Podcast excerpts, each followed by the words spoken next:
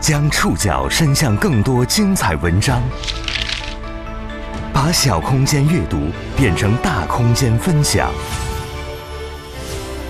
宋宇选读，讲述现实世界里的真实故事，把小空间阅读变成大空间分享。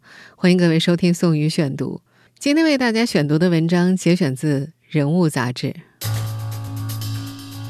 二零二二年秋招已经接近尾声了，这一年我国应届大学毕业生人数首次突破千万，达一千零七十六万人。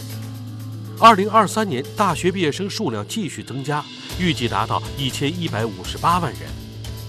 二零二二届还没找到工作的毕业生和二零二三届即将毕业的学生都在这个秋招里寻觅机会，为了获得一份工作。他们不仅要面对残酷的竞争和漫长的被挑选，甚至还不得不经历一些好笑甚至荒诞的时刻。宋宇选读今天为您讲述2022秋招季里的若干荒诞瞬间。接到面试通知短信的时候，武汉大学2023届生物医学硕士于鑫正在实验室里做实验，手机突然响了。信息显示，你有一场单项面试即将截止。于心一度感到欣喜，终于有公司联络他了。短信说，他务必在当天完成那场面试，并且还附上了一条链接。于心点了一下，链接转跳进了一个界面，几乎是毫无防备的。界面提示他要打开摄像头，并且告知全程录像。他的面试就这么开始了。不同于于心原本理解的面试，在那场视频面试里，全程都没有真人出现，而所谓的面试官只是视频里一个虚拟女性形象。那位 AI 形象告诉他考试规则，又用机械的声音念出考试题目。三十秒的思考时间之后，开始作答。回答问题全程，于心要把脑袋放在屏幕上圈定的框框里，环境光线不能太明，也不能太暗。头不能抬得过高，也不能低于某一水平线，整个人就待在那里，对着一个机器自顾自地说话。说完，他也没有回应。这个年轻女孩用震惊、难受、支支吾吾来形容那场突如其来的线上面试。屏幕里那个 AI 正装形象总会问她一些难以回答的问题，比如：“你最成功的一次经历是什么？”你最失败的一次经历是什么？请讲述一下你最艰难的一次经历，你是怎么度过的？请讲述一次跟别人发生口角，然后说服对方的经历。机器朗读音一结束，屏幕上就出现了倒计时。于心觉得很纳闷，他到底想考察我什么呢？在日常生活里。谁会平白无故的问这些问题？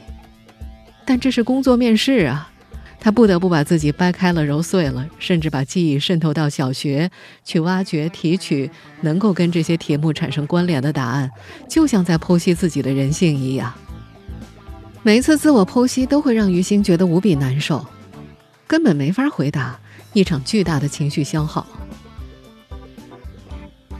后来他才知道，这种 AI 面试。几乎每个参加过2022年秋招的人都经历过。社交平台上的面经上说呀，参加 AI 面试，候选人要化妆，要换衣服，要找一个干净的背景。对学校还在风控期的于心来说，找一个干净的背景还挺难的。好在呢，他宿舍里的另外两位同学不在求职季。每次面试前，他要跟同学打招呼，请他们暂时离开宿舍，为自己留一块干净的背景。上海男生徐毅也在2022年的求职季里经历了八十多场 AI 面试，有时候一天能面个四五场，每场四十五分钟。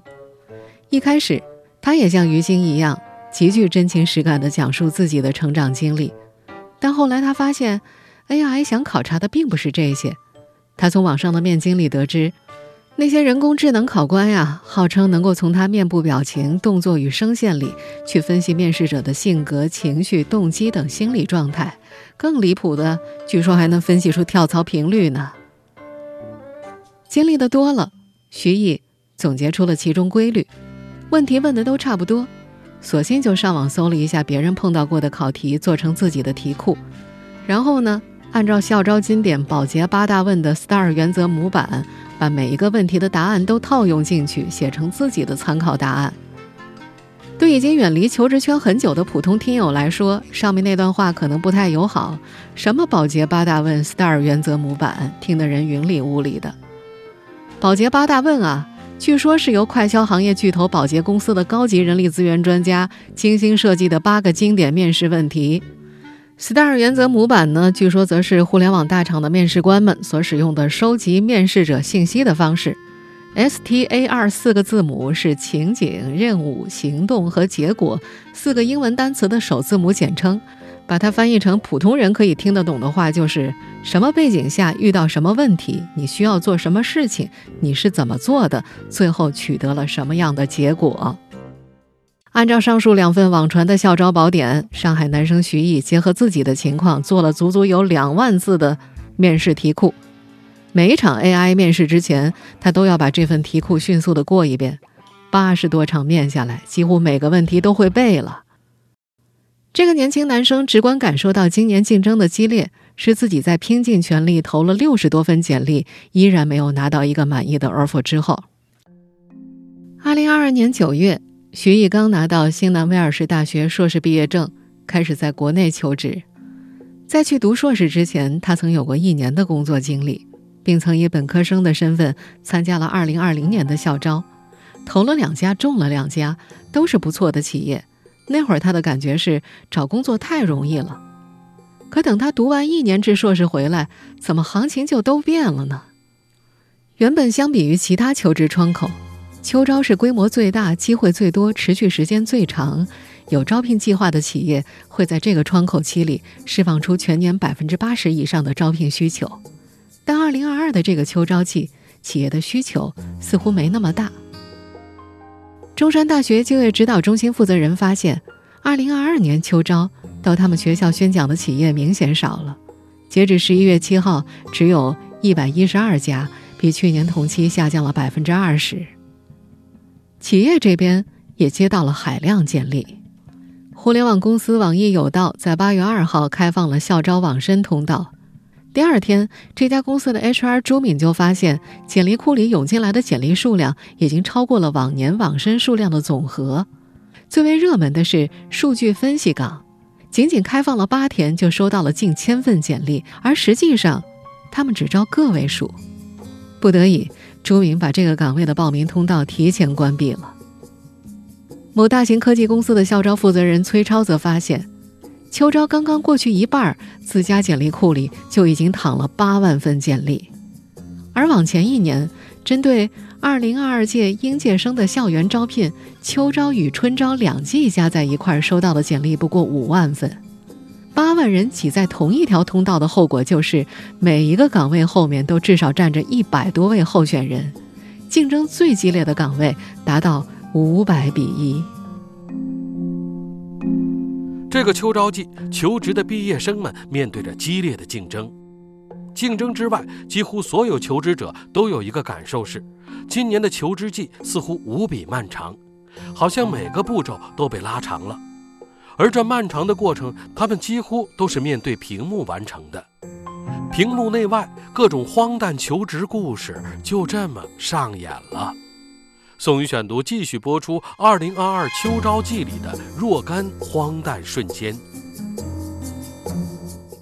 在武汉大学二零二三届生物医学硕士于欣看来，线上投简历简直要累死了。求职的最初是把简历投进 HI 的邮箱，然后需要登录求职公司的官网，把个人信息一点点输入人才库。还要根据网上学来的 STAR 模型，把自己的每一条履历都转化成有因有果的逻辑框架，输入不同公司的系统。每个公司的表格都要填上一个小时，这一通折腾下来，你说累不累？想去世界顶级药企或者头部医疗咨询公司的于心，已经接连投了三十多家了。他的同学里有人投了两百多家，光在官网上填信息就是个大工程。填完信息之后，于心发现。大部分公司只要简历投进去，就会触发发题机制。这些考题涵盖材料阅读、数学推理运算、逻辑判断、选词填空、图形推理等各个方面，和公务员的行测考题非常近似。进入做题界面，网页会把整个屏幕都填满，退出屏幕将被算作考试作弊，超过三次考试失效。为了防止求职者用手机搜索答案，电脑做题的时候手机也要扫码占屏。这个求职季啊，于晴感觉自己一直在没日没夜的做题。有些笔试不用打开摄像头，同学们就在线下互相帮忙，能够做到夜里两三点。最多的一天，他做了四套笔试，两套 AI 面试，感觉都做麻了。高考考研都没这么累的。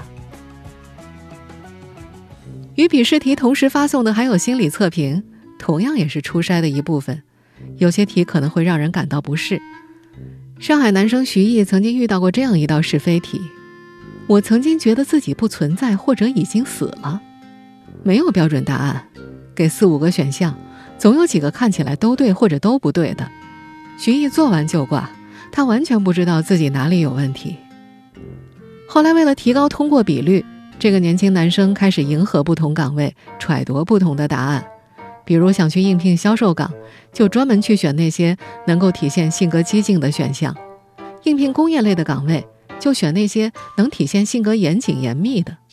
做的多了，徐毅发现各家企业的心理测试题重合几率很高，好像都是来自同一套题库的。到了求职后期啊，他几乎都快会背了，一看到试题就能快速的勾选答案。只是做了这么多题，却没有人告诉这些年轻的求职者们答案到底是什么，分数线是多少。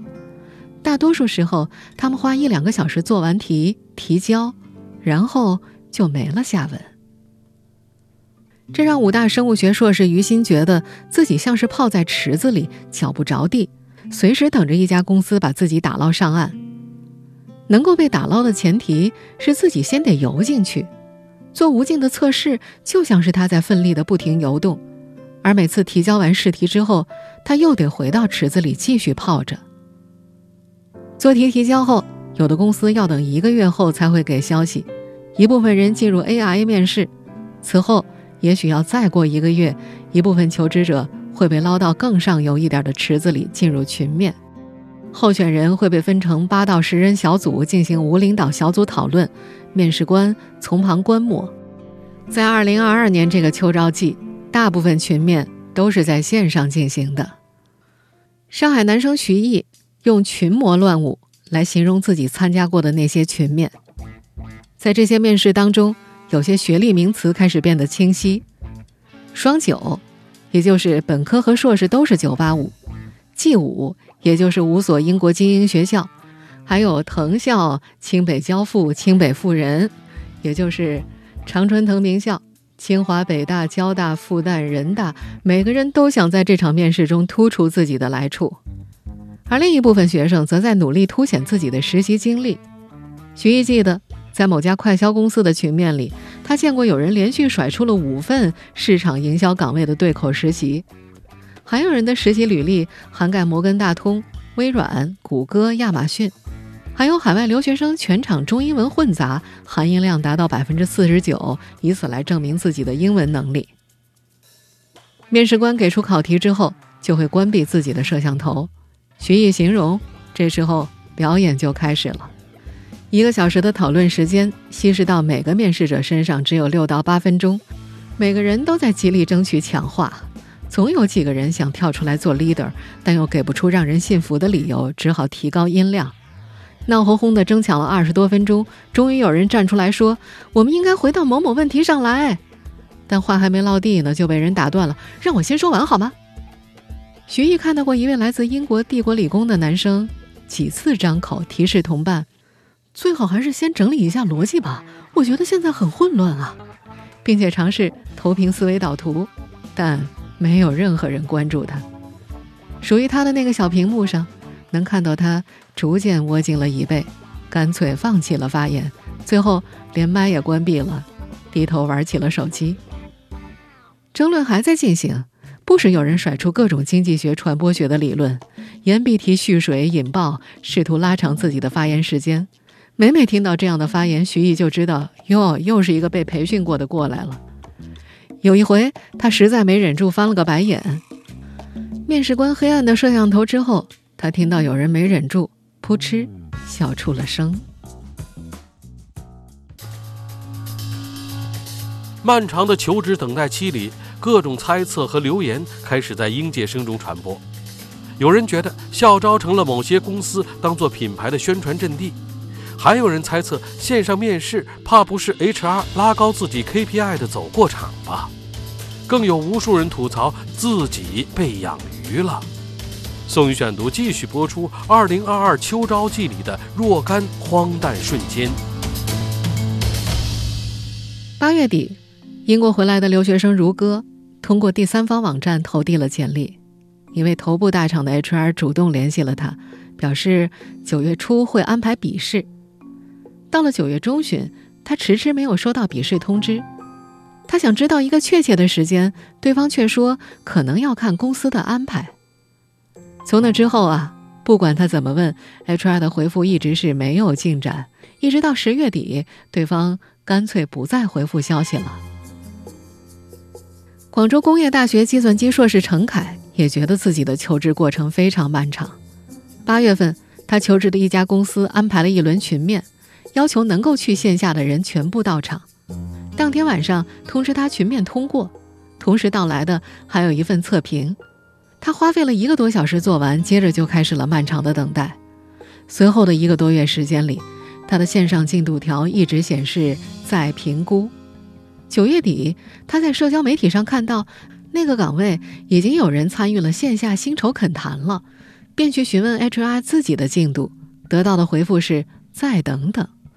一直到十一月份，他才收到了那家公司的拒绝信。他非常生气，每一次都是突破一群过去的，甚至还错过了其他企业的招聘时间。如果对方早就找到候选人了，为什么不早些告知呢？上海男生徐毅也曾经被企业 HR 拉进面试群，大多数时候那些群里都是一言不发，但他常常莫名发现群在某一天就突然被解散了。候选人们私下打探结果，发现大家都没拿到 offer，也没有解释原因，就像是受到欺骗了一样。类似的经历多了，各种猜测开始在应届生中传播。有人说呀。这些公司是把校招当做品牌宣传的阵地，不管招不招人，都要把秋招项目做得声势浩大。还有人说，邀请来面试的人越多，就越能给 HR 增加 KPI。我们的很多面试啊，无非是 HR 为拉高自己 KPI 走的过场。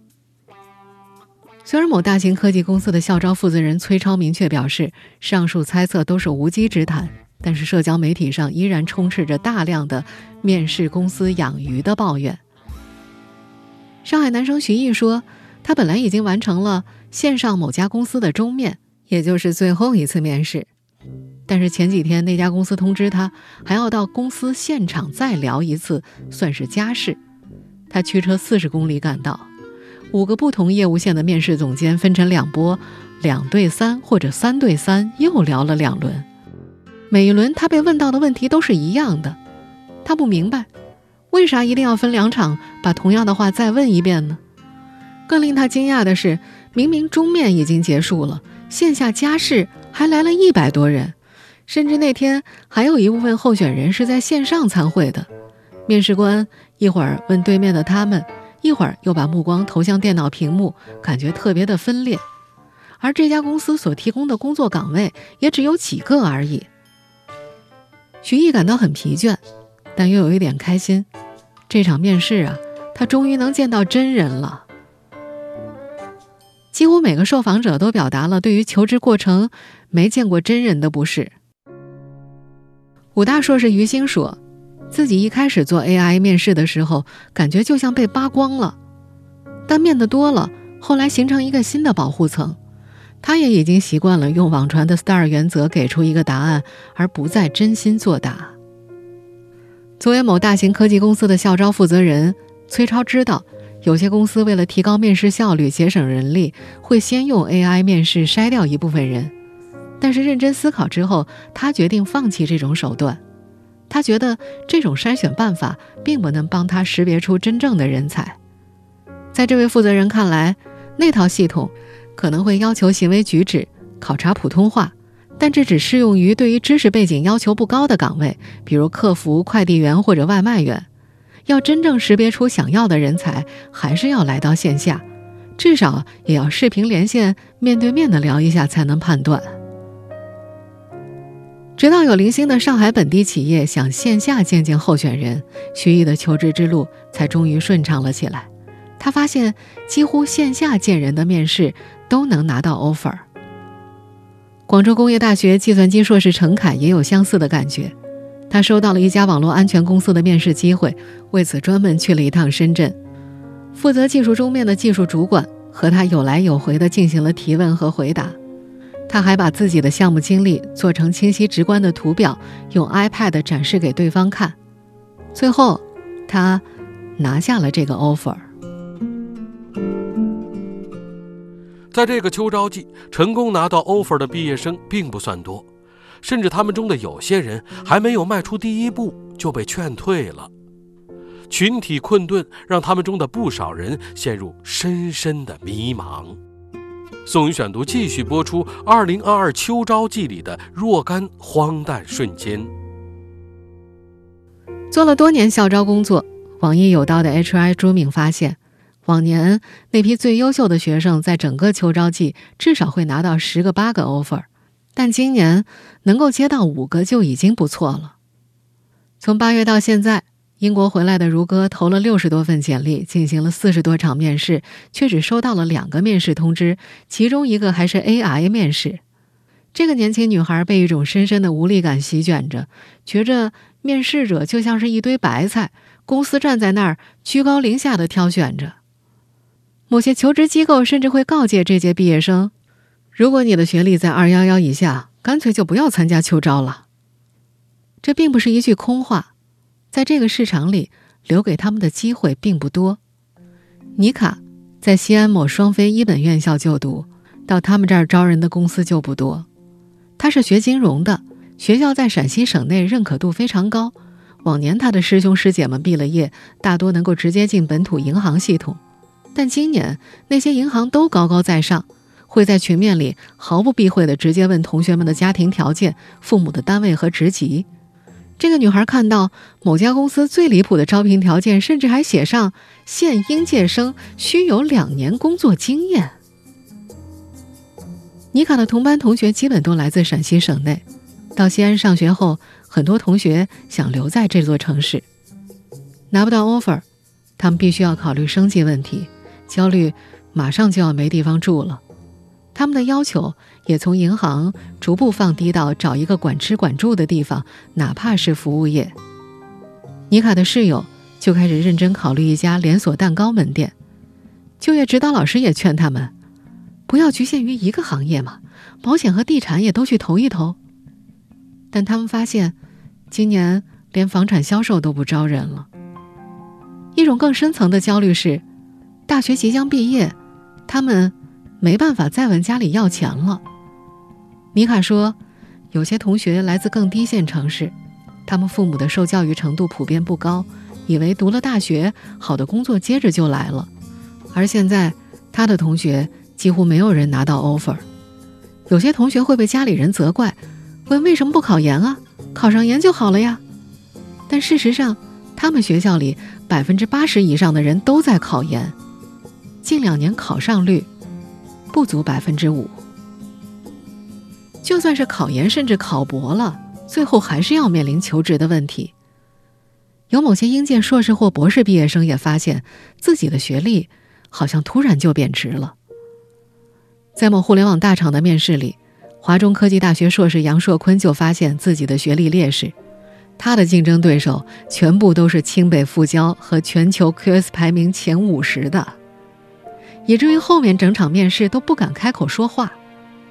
考上武汉大学硕士的于星也发现，那些本来他本科能够进去的公司，现在他连简历初筛都过不了。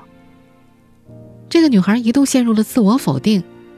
我也只是个二流985，对吧？985每年毕业几千人，他们凭什么要我呀？他本科毕业于武汉另一所985，学习成绩、校园活动和实习经历都比较突出。之前一直觉得自己挺棒的，现在他开始怀疑自己的能力，怀疑自己的专业，怀疑自己研究课题的应用价值，还责怪自己的认知是不是面试准备的太晚了。他甚至觉得自己正在经历人生最艰难的时刻，过往二十二年的求学生涯就像是长久待在舒适区里，这次求职是他人生的第一次出走，走得很累很累，还一直都不能休息，也不能返回自己的舒适区，但能走去哪儿，终点什么时候到，他通通都不知道。刚开始面试的时候，他还有新鲜感，觉得哇，AI 面试好新鲜呀。笔试好新，群面也好新，跟领导面试也好新。每轮都有不同的应对策略，要去学习不同群体的语言，学习公司在这个阶段想考察你什么，然后再从自身去挖掘这些点。但是越往前走，疲惫感就越加深切。他一点点觉得自己一点也不特别，你有的大家都有啊。他逐渐被打击到了，很折磨，也很难受。他开始长痘，生理期也变得不太正常。晚上躺在床上，脑袋里平添了好多事儿，总是在想：我哪家公司的面试在几号来着？哦，千万别错过呀！